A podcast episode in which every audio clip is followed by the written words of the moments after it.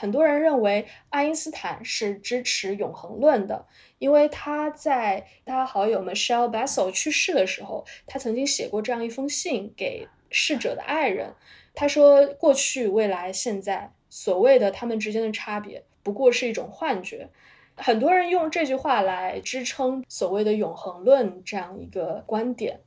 而这句话其实的确蕴含着深意。它从某种意义上就表述了相对论对时间上的一种独特的形而上的见解。那这句话当时放在这样信当中的语境，其实充满了诗意和温暖。他用他自己的方式来安慰逝者的亲人，可能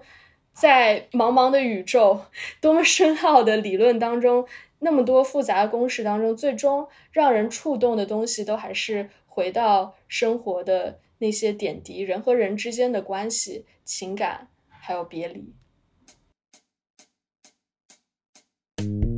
大家好，欢迎收听小声喧哗，我是主播 Efra、伊娜、Easy、雕雕。小声喧哗是一档从影视文本中以女性视角来观察和批判世界如何被塑造的博客。这个话题就很大了，对。大家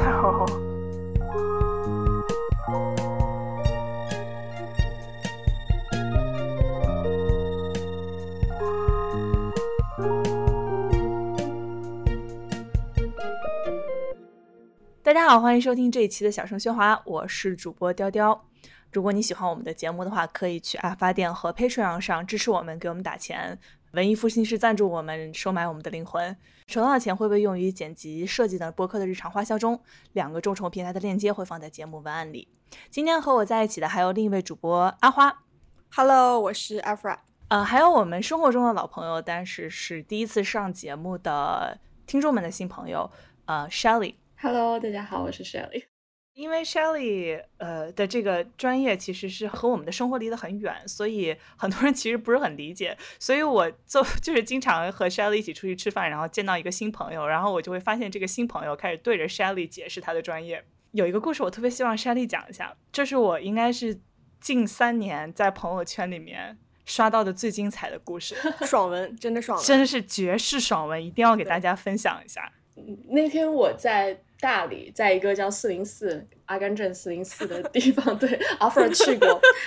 对我和我我和我和 Shelly 是大理姐妹，对 对对，我们错峰在出现在大理，然后这个地方呃还挺有意思的，因为它是一个旧货铺，但是也是一个酒吧，然后也有舞台，嗯，这个店的老板叫警长。那天晚上就是一个周中的晚上，我其实，在店里就喝点小酒，然后写我的论文，然后和警长聊天，嗯，总之在做一些拖延写论文的事情。然后突然店里来了那么一群人，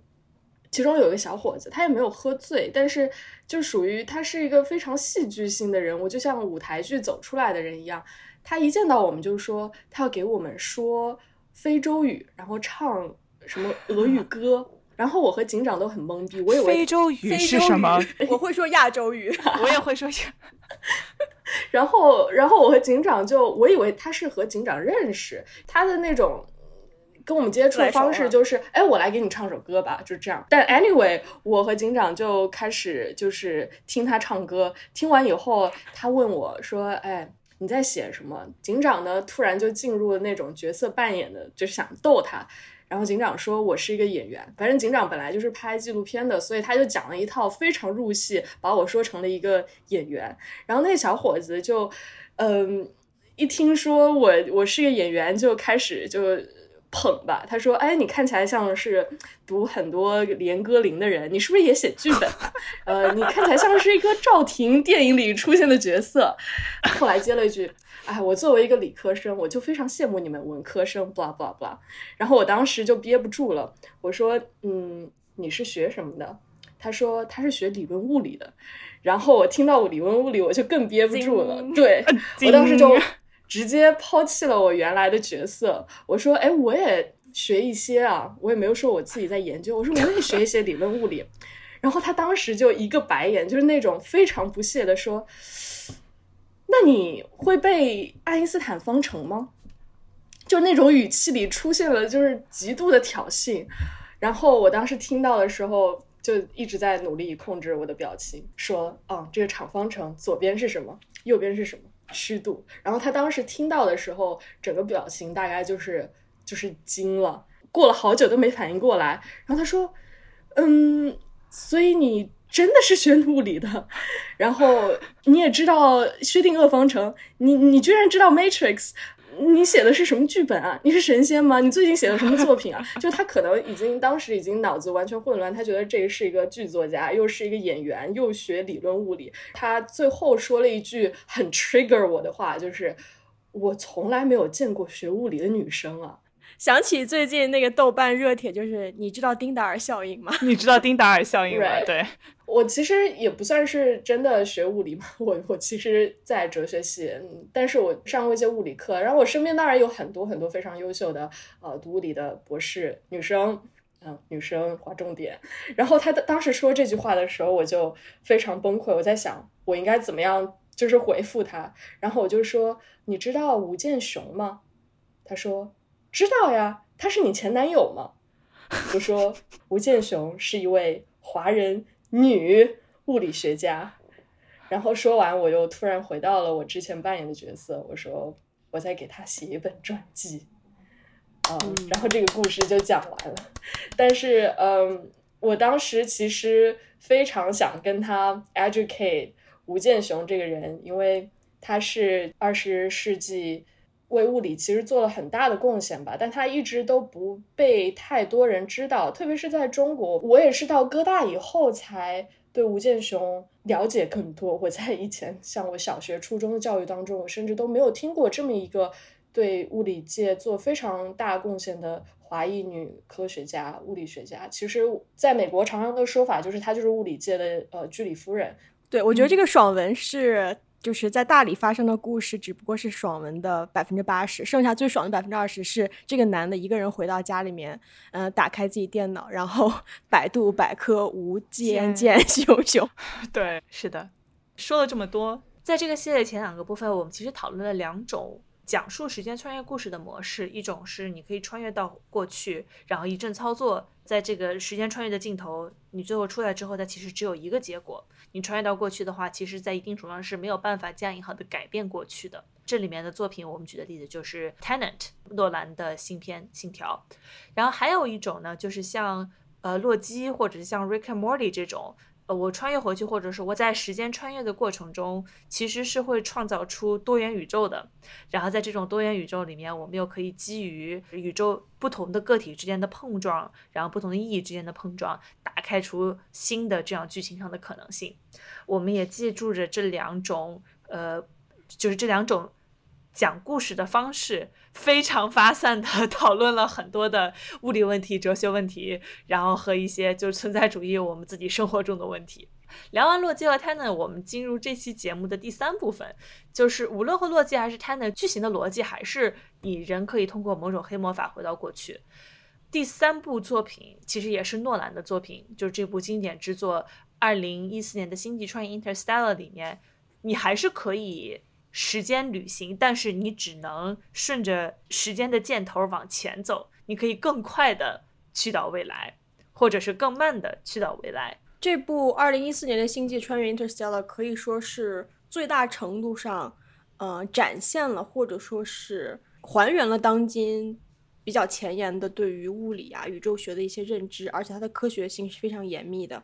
呃，《星际穿越》它找了一大帮就是这个 Caltech 的加州理工的人。物理学家去做顾问，然后其中有一个呃物理学家大拿，他的叫做 Kim Thorne，Keep Thorne 对吧？嗯，Keep Thorne。然后他呢，就是在当完这个顾问之后，他还写了一本书，就叫做《The Science of Interstellar》，就是星际穿越中的科学。然后他就说到，呃，在和诺兰，然后以及其他编剧沟通这部剧的时候，他有两条没有办法妥协的定律，一个就是。呃，《Interstellar》中的情节不能违背已经成为定论的物理定律。二就是对于尚不明确的对于物理定律和对于宇宙的猜想，或者说如何在一个假设的一个情况下去展现，用这种 visual 的视觉的方式去展现这个定律呢，一定要被业内的一些科学家所肯定，所呃点了头之后才能再拍。嗯，对，我觉得《Interstellar》的确它非常。大的程度上还原了所有物理界对我们现在所谓时空的一些认知。哦，说到 Keep Throne，其实我想插一个小故事，就是他是嗯一七年还是一几年，具体年份我忘了。嗯，他获得诺贝尔奖，因为发现了引力波。其实 Interstellar 它之所以被呃请去当顾问，里面还有一个就 off the record 呃的小故事，就是他当时被他的朋友安排去相亲，一个 blind date，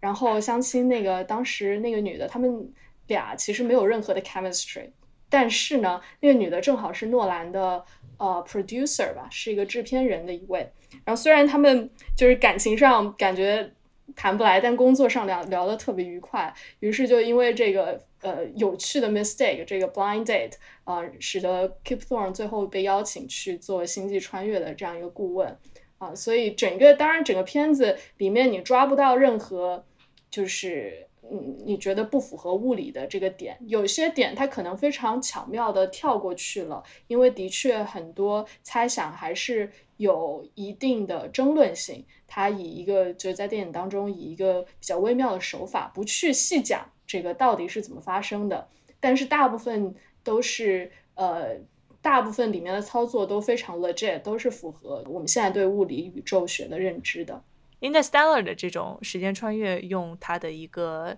呃台词来描述，就是 Time is relative，呃，it can stretch and can squeeze，but it can run backwards。就是时间是相对的，它可以被拉长，然后可以被缩短，但是它不能往回走。就是这个是我们在高中中，在高中，如果你是个理科生，就一定都会学到的相对论嘛。就是这个大家都算过，一个人和他的双胞胎，有一个人被绑在一个飞船上，然后有一个人被留在地球上。然后我小时候每次做那道题，心中都感到一阵阵阵的悲伤。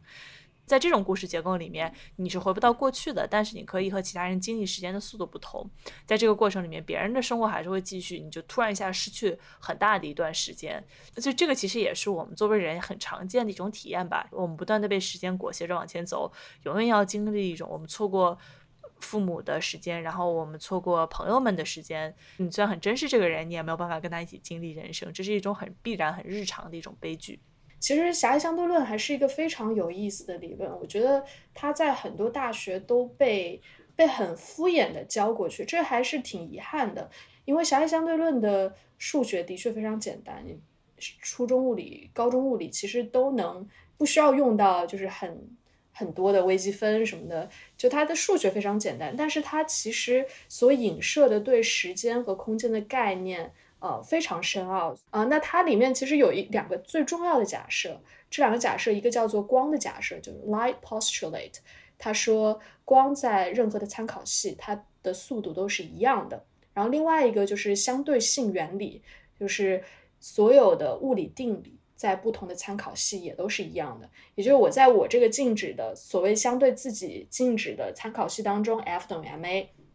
对于一个相对于我来说在移动的一个人在火车上，他的物理定律也是 F 等于 ma。这两个假设其实非常简单，但是狭义相对论妙就妙在它可以通过这个非常简单的假设推导出很多非常神奇的现象，比如说时间膨胀，这就是呃我们的手表。呃，如果你在接近光速，在离开地球接近光速运动的话，那么相对于地球上的人来说，你的表就会变慢。那地球上的人对于你来说呢，他们的表也是变慢的。其实这有一个对称性，就是并不是说有一个绝对的事实，你在呃接近光速飞行，你的表变慢了，而是地球上的表是正确的表，这种表述是错误的。正确的表述是。对于你来说，因为运动是相对的嘛，你看自己是静止的，地球在以接近光速的呃呃速度远离你，所以地球上的人的表也是变慢的。那之所以我们有这双生子的悖论，是因为你要回到地球，其实最终。有一个不对称的点，就是你要加速度调个方向回到地球上。在狭相对论当中，你时空图可以画画出这个倾斜，就是曲面的 hypersurface 的倾斜，呃，这是一个时间膨胀的概念。然后另一个概念是长度收缩，就是如果你接近光速运动的话，你在你的运动方向会被压缩。然后这个压缩并不是我们真的，比如说你施加给它力压缩，而是你在宇宙飞船上，你的人被压缩了，你的宇宙飞船、你的杯子其实对于地球上的人来说都压缩了。那时间也是一样，并不是你只有你的表，就是时间膨胀了或者时间变慢了，你的新陈代谢、你的脉搏、你的所有的东西都是按照同样的呃比例啊去膨胀、去收缩的。然后还有相对论当中非常重要的一个概念，就是同时发生性也是相对的。我们通常认为在牛顿定理当中。两件事情是不是同时发生？它有一个绝对的事实：A 和 B 要么同时发生，要么不同时发生。但是在狭义相对论当中不是这样的。一个人如果我判断这两件事情同时发生，可能对于另外一个人，A 先发生，B 后发生；而对于另外另外一个人，B 先发生，嗯，A 后发生。而这三种判断没有谁是对，没有谁是错。其实这是一个。我我每次在讲狭义相对论课当中，老师跟学生不断不断重复，我们常常会觉得啊，地球上的表是对的，其实这种表述是错的。我们所说的地球的表对变慢，宇宙飞船的表变慢，其实都是相对的，没有一个判断是绝对事实，所有这些判断都是必须要基于呃一个参考系的。你可以说在这个参考系当中，你有这样的判断。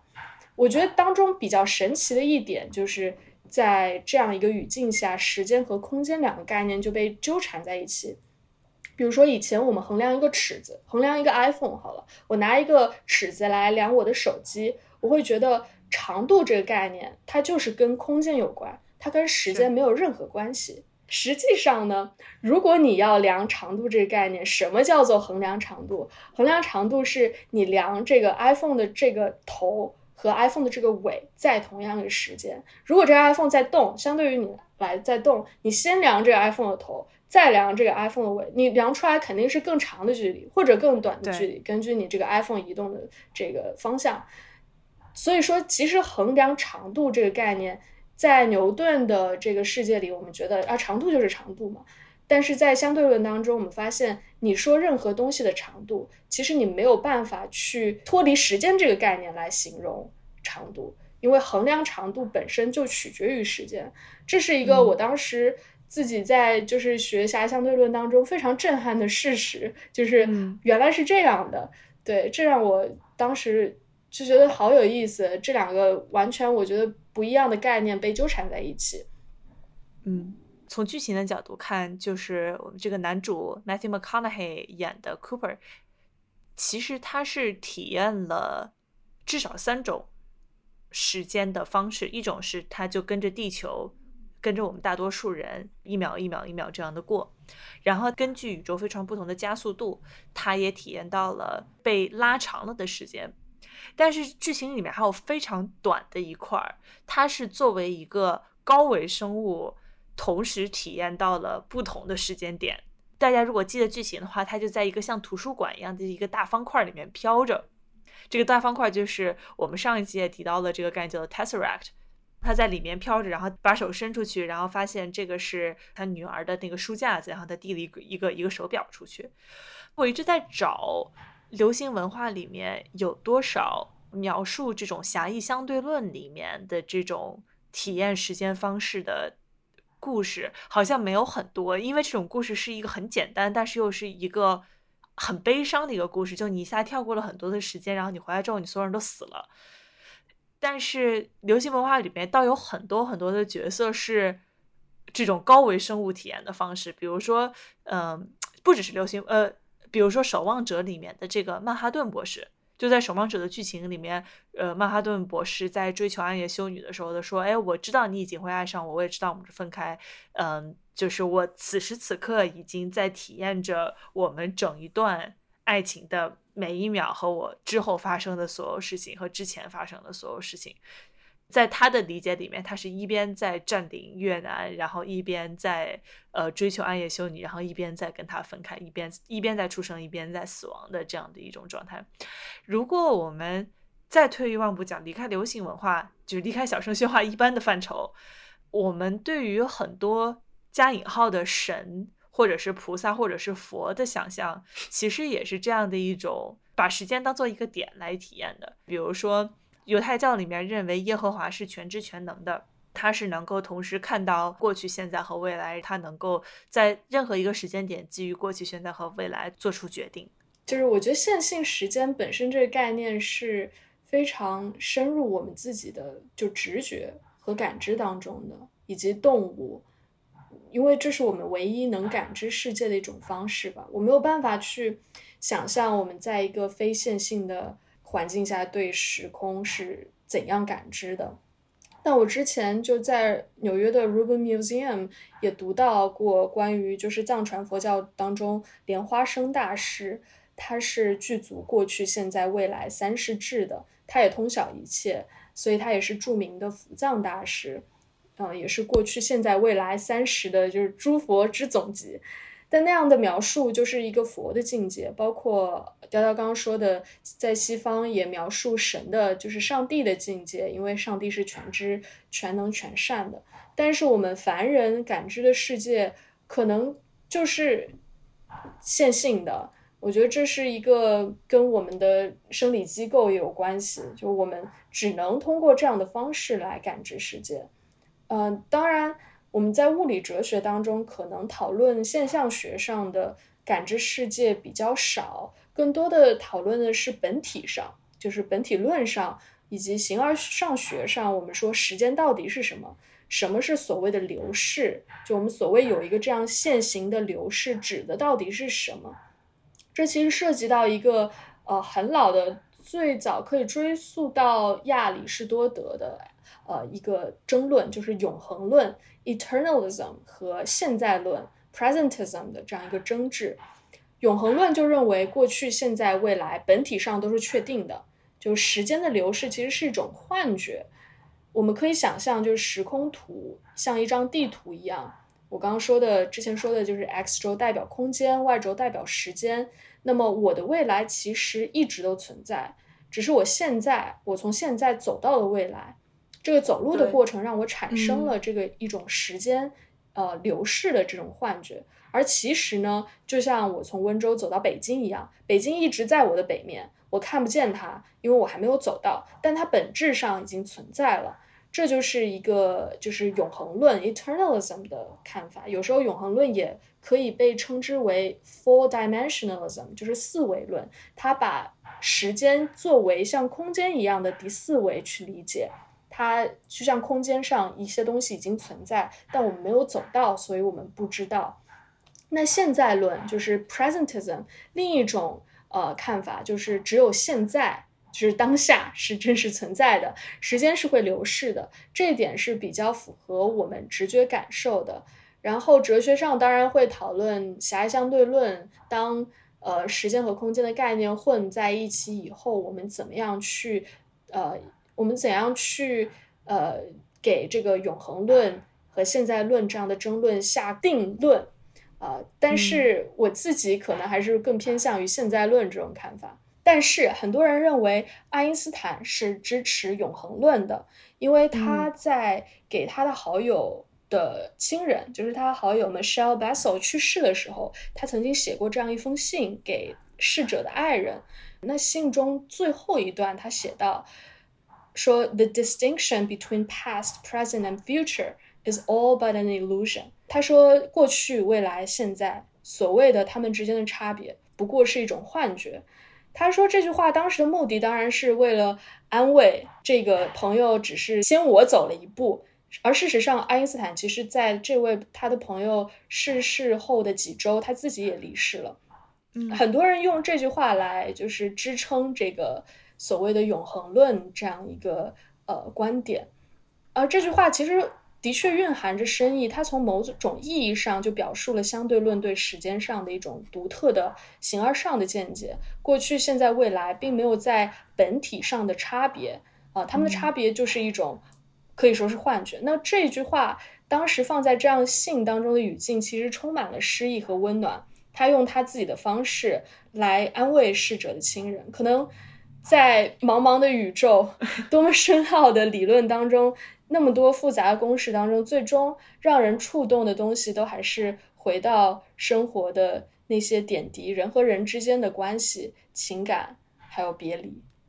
对，其实《Interstellar》归根结底也是讲这样的一个故事。你在不断流逝、不可逆转的时间里面，什么才是最重要的？诺兰就是以一个非常清晰和直白的方式告诉我们，爱是最重要的。就是他用了一个电影导演能用的最直白的说教的手法，他用了一个正面的镜头，把安海瑟薇扮演的这个非常有有说服力的一个有很权威性的一个角色放在这个镜头的正中间。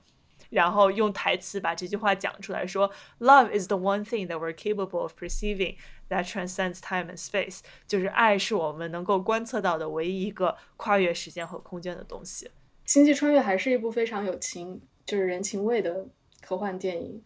我之前看过一遍，然后最近又重新看一遍，因为要录这一期。我本来觉得，嗯，我已经就是都看过了，不会再有很大的感触。但是当我再看一遍的时候，我还是由衷的觉得诺兰在人物还有情感处理上其实做的非常到位。我以前觉得我已经过了这个喜欢诺兰的年龄阶段了，因为高中喜欢过，然后当时就觉得啊好酷啊。但现在说喜欢诺兰，可能就不好意思，怕被身边的装逼文艺青年笑话。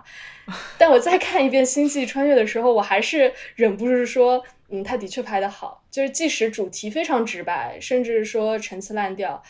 但是它剧情推动的那个节奏，以及它理论支撑的很多细节，之前也讲到那个安妮海瑟薇的那个角色，她那个手指那个 handshake，那个握手，那个时空的扭曲，其实他在细节上面做的非常到位，都还是很值得推敲的，以及他的情感表达，可能在诺兰其他的电影当中没有那么强烈的体现，但是这部片子我觉得。整个情感做的也非常到位，让人深受震撼。李安，李安那个 meme 又出来了。对，非常完整的作品。对，真的是这样的。我就。对我重看，我为了也准备这期节目重新看《Interstellar》。我我第一次看的时候年纪更小一点，我当时看的心态和这次看的心态真的是完全不一样。我当时看的心态就完全被这种就是它里面的技术啊，然后它里面的科学的这个部分迷住了。然后就是我也想要变得这么聪明，聪明到可以理解这部电影。然后，但是我这次看到之后，我发现。其实这是一部非常非常温柔、非常甚至非常非常脆弱的电影。它非常用力的，又非常真诚的讲述了一个很简单的道理，就是你你无论走到宇宙的哪一个位置，你所能切实感受到的爱是对你来说最重要的。嗯，我们。到了这个漫长的三部曲的 我们关于时间讨论的三部曲的结尾，我觉得理论物理或者是一切对于时间和空间的讨论，在阅读，呃，现可能对莎莉来说是阅读论文，对我和和阿花来说就是阅读科幻小说和科普著作的时候，其实很容易让人感受到一种很巨大的虚无。宇宙那么大，人类那么小，一切都趋于一场热寂。当你把你的象限。扯到无限大的时候，你会觉得眼前的一切的意义都被消解了。就是人类社会一切重要的事情，无论是道德还是善恶，这些剪不断理还乱的这些社会问题，阿富汗，然后女权主义、性侵，就是突然就不重要了。我我回头看，我小时候很沉迷科幻的一个很大原因是，作为一个小孩儿，也不能小孩儿，作为一个青少年吧。呃，就是社会议题其实是让我感到非常的迷茫、非常焦躁的。就是人与人之间这种复杂的情绪关系，让我觉得无法排解、喘不过气来。我去支教有用吗？我就可以做个好人吗？他就告诉你，知乎告诉你这也没有用。然后我去做好事的话。微博告诉我，这些好事其实就你无论你半夜抱着手机对人类的未来多么的五内俱焚，人类的历史进程其实也不会理你。就那个时候，我看科幻其实是出于一种救赎的角度，就是当我把我的视角从个人我自己的这些鸡毛蒜皮的事情让我感到痛苦，但是是在我控制之外的这个事情。放大到人类社会的层面的时候，我很痛苦；但它再扩大到宇宙的层面的时候，当时间的旅行的这些故事重组的因果逻辑的时候，让我痛苦的这些东西突然就被消解了。对，其实我和雕雕的体验类似。当我在熟悉阅读科幻这个品类的时候，我感受到了一种就是浪漫文学经常会提到的这种崇高感 （sublime），这种对于崇高感的敬畏和崇拜。嗯，其中一个非常经典的体验就是，你突然在某个时刻意识到了自己会死，自己是非常渺小的。如果你把宇宙的诞生算作一年的话，那么人类的出现只是在最后一秒钟。在我同科幻文学非常有限的接触当中，嗯，会有两个极强的对比，一个声音在我耳边告诉我说，地球和人类的出现是弹指一挥之间的，像灰尘一样卑微。另外一个声音告诉我说，宇宙是如此的崇高，嗯，而我是其中的一部分。那我小时候作为一个被早恋、各种 青少年时期的激素所所折磨的一个非常沮丧的一个非常早熟的艾弗拉，当我小时候的我在书里面偷窥到了这种宇宙的尺度，告诉我说宇宙是这么广阔、这么深邃的。给我带来这种无数个世界中无数可能性所带来的震撼，那这个影响对我真的是非常大。回过头来说，这种崇高感，我对他有两种理解，一个是比较积极的哈，理一个是相反面。第一个理解是思考时间、思考宇宙，看科幻小说，它能够让我想象的触角伸向宇宙深处，让我开始对宇宙本源的一种思考。就这其实可能是我的一个本能，或者说人类的一个本能。这样的思考让我更愿意去。了解人性，而且去愿意去想象更加恢宏的这种人性的升华。比方说，就真的是击中我的这么几个时刻，就是其中一个时刻就是我在看《二零零一太空漫游》和《星际穿越》。在两个电影结尾的时候，这两个电影的结尾其实都是非常相似的，就是宇宙的高维度的智慧生命，或者说未来的已经突破了四维的人类的，呃，这种未来的人类，他们所呃给予我们这种低维生物或者人类的这种极大的善意。让我觉得，嗯，非常的有这种超验的感觉。这种善意，你你可以把它理解成是爱，或者理解成是孔子所说的这种仁爱。这种这种让我感觉到非常恒久的有美感的这种智慧和情绪，包含着许多层次和结构。就这两个结局，真的是让我对人性或者说智慧有了一个新的认识，有了一个新的升华。它的相反面，回到我对这种崇高性的第二个理解，就是。这种崇高性有点像是我们所经常批判的民族主义一样，它是一个非常美好的 storytelling，它是一个非常让人狂热的、让人愿意去为之献身的一个 storytelling。你想把自己的个人的叙事去融入到这种更宏大的叙事中，我并不是说它是一个虚假的，但是它的这种诗意和永恒性会非常在不经意当中就消解到、消解掉我们眼前需要面对的。很惨的、丑陋的，需要我们清理或者打扫的现实。比方说，我现在生活的地方，我现在我今天所看到的新闻：阿富汗的一波难民刚刚下飞机，德州刚刚否决了堕胎法案。任何一个怀孕超过六周的女性，如果想要去堕胎，都是违法的。同时，如果说你想帮助这个女性去外州堕胎，那么你也会被判决成为违法。还有加州的山火正在燃烧，东海岸被飓风所撕裂，纽约整个城市陷入危机，就是所有的地铁站都被哗啦啦的积水所淹没，就像是我们前一阵子呃看到的郑州所发生的情况一样。我们活在这样一个时代，就许多人相信，只要我们找到了宇宙真理，只要科学家和科技研发人员继续努力，那么我们总有一天能在地球上创造一个天堂，我们总有一天能够探索到宇宙。然而，这并不是一个非常线性的故事，就是不是说我们只要怎么怎么样就能够从此过上幸福快乐的日子。你这样说，这是为什么？我会觉得《Interstellar》是一个非常脆弱也非常谦虚的，它是因为就是因为真正的理解这种宏大感，对，然后所以是非常谦虚的一个一个电影。然后这种谦虚是你在。阅读科幻和你在就是无论是在阅读科幻的人群，还是在产生科幻的人群里面，其实是很少见到的一种谦虚。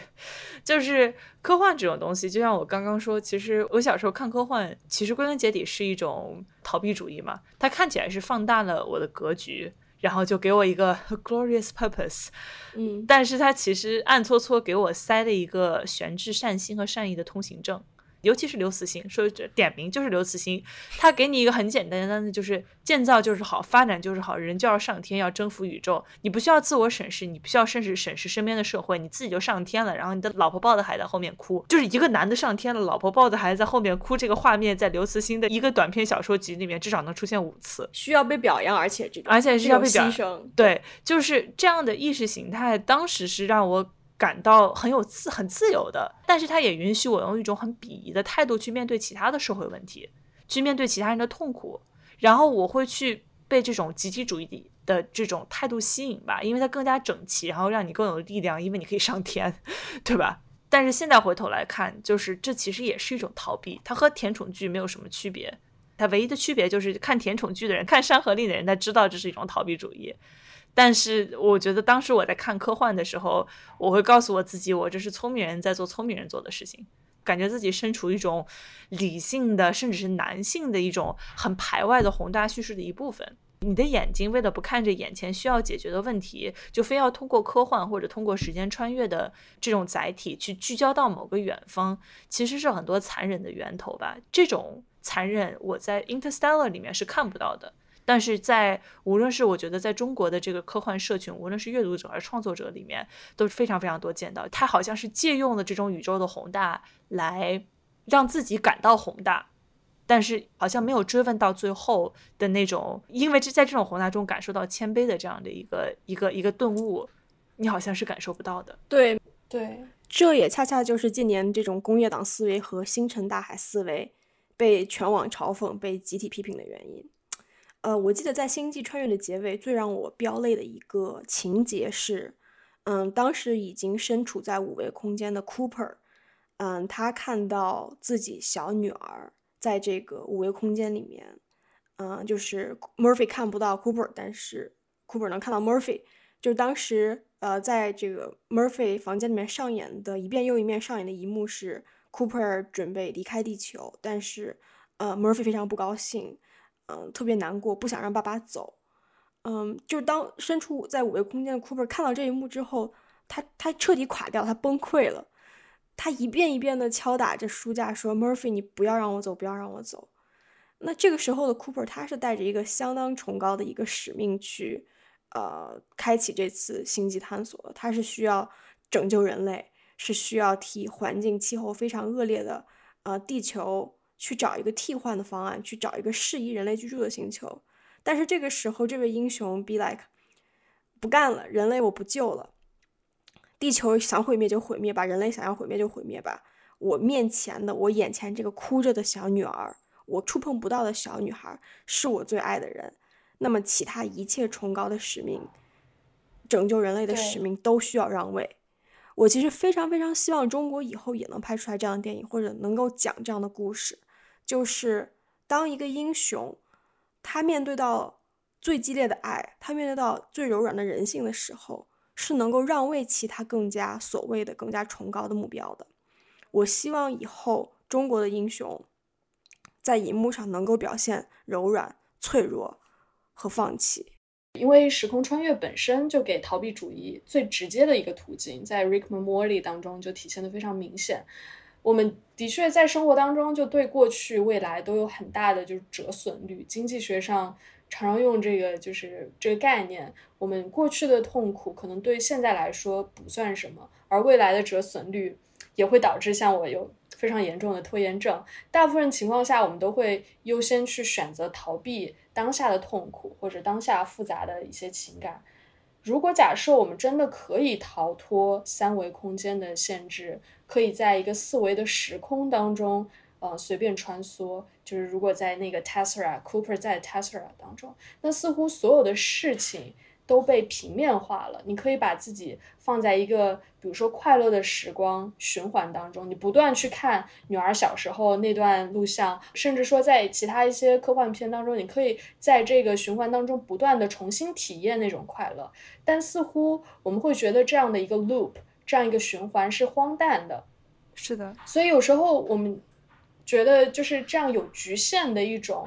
我们现在体验生活、体验生命、体验时间的方式，这种局限性，而不是它的自由度，呃，其实提供了获取本身意义和价值的可能。是因为我们这样线性的体验时间方式，使得我们的亲情，使得我们的情感以及亲密关系变得更加独特、珍贵。在一定程度上，这是 Interstellar 我很喜欢的一点，就是宇航员要回到地面，时间旅行者一定要回到现实，奥德修斯一定要回家，而且奥德修斯所做的一切都是让他回家，回到伊萨卡这件事情更加有意义。就我们可以讲述一万个伟大的离地千尺的故事，但是我觉得最日常的伟大其实就是，就像诺兰在这两部电影里面跟我们说的一样，就是活在当下，做一个更好的人，去面对我们。逃避的那些问题，亲密关系、性格的缺陷、父母的老去和旧朋友的脱节和这些社会问题。Interstellar 其实受到一定的争议嘛，有的人就觉得它太 soft。然后觉得它太这个，它的结尾太心灵鸡汤了，然后觉得不够硬核，就是好像这种一个很硬核的科幻的内心，竟然是一个软塌塌的关于亲密关系、关于爱，就是这个是不符合很多人对于硬核科幻的这种这种这种要求，对想象。但是当时就有一个影评里面他说了一句话，我觉得很有道理。他翻译过来就是说：难道我们比害怕去宇宙的边缘更害怕？面对我们所辜负的亲密关系吗，去解决这些小的问题，把目光从远方投射回我们自身。呃，如果一个科幻故事能够落脚落在这样的一个核心上吧，我觉得其实都是会让我觉得很尊重这个导演的。就算这个宇宙趋一场不可逆的热季，我们作为人类也是可以 do not go gentle into that good night，就是不要。Go gentle into that night. Good night. 对，Good night. And on that note, good night, good morning, and good afternoon to wherever you are. 时间是相对的，我们时间是相对的，时间是相对的。我们在这个此时此刻录下这个节目，我们不知道会在什么样的时间，在什么样的地理位置触及到你。这在一定程度上也是一种非常日常、非常浪漫的时光穿越。感谢收听这一期的小声喧哗。如果你喜欢我们的节目，可以去爱发电和 Patreon 上支持我们，筹到的钱会被用于剪辑、设计等播客的日常花销中。两个众筹平台的链接会被放在节目文案里。为了保证大家可以及时稳定的收到我们的播客，我们推荐大家使用泛用型的播客客户端订阅我们的播客。以苹果播客为例，你可以打开苹果自带的播客客户端，选择资料库右上角点击编辑，并点击通过 URL 添加节目，粘贴我们的 RSS feed。RSS 的链接已经放在我们的文案最下方。如果你有兴趣讨论商业合作，也欢迎使用文案中的邮箱联系我们。谢谢大家，我们下期节目再见。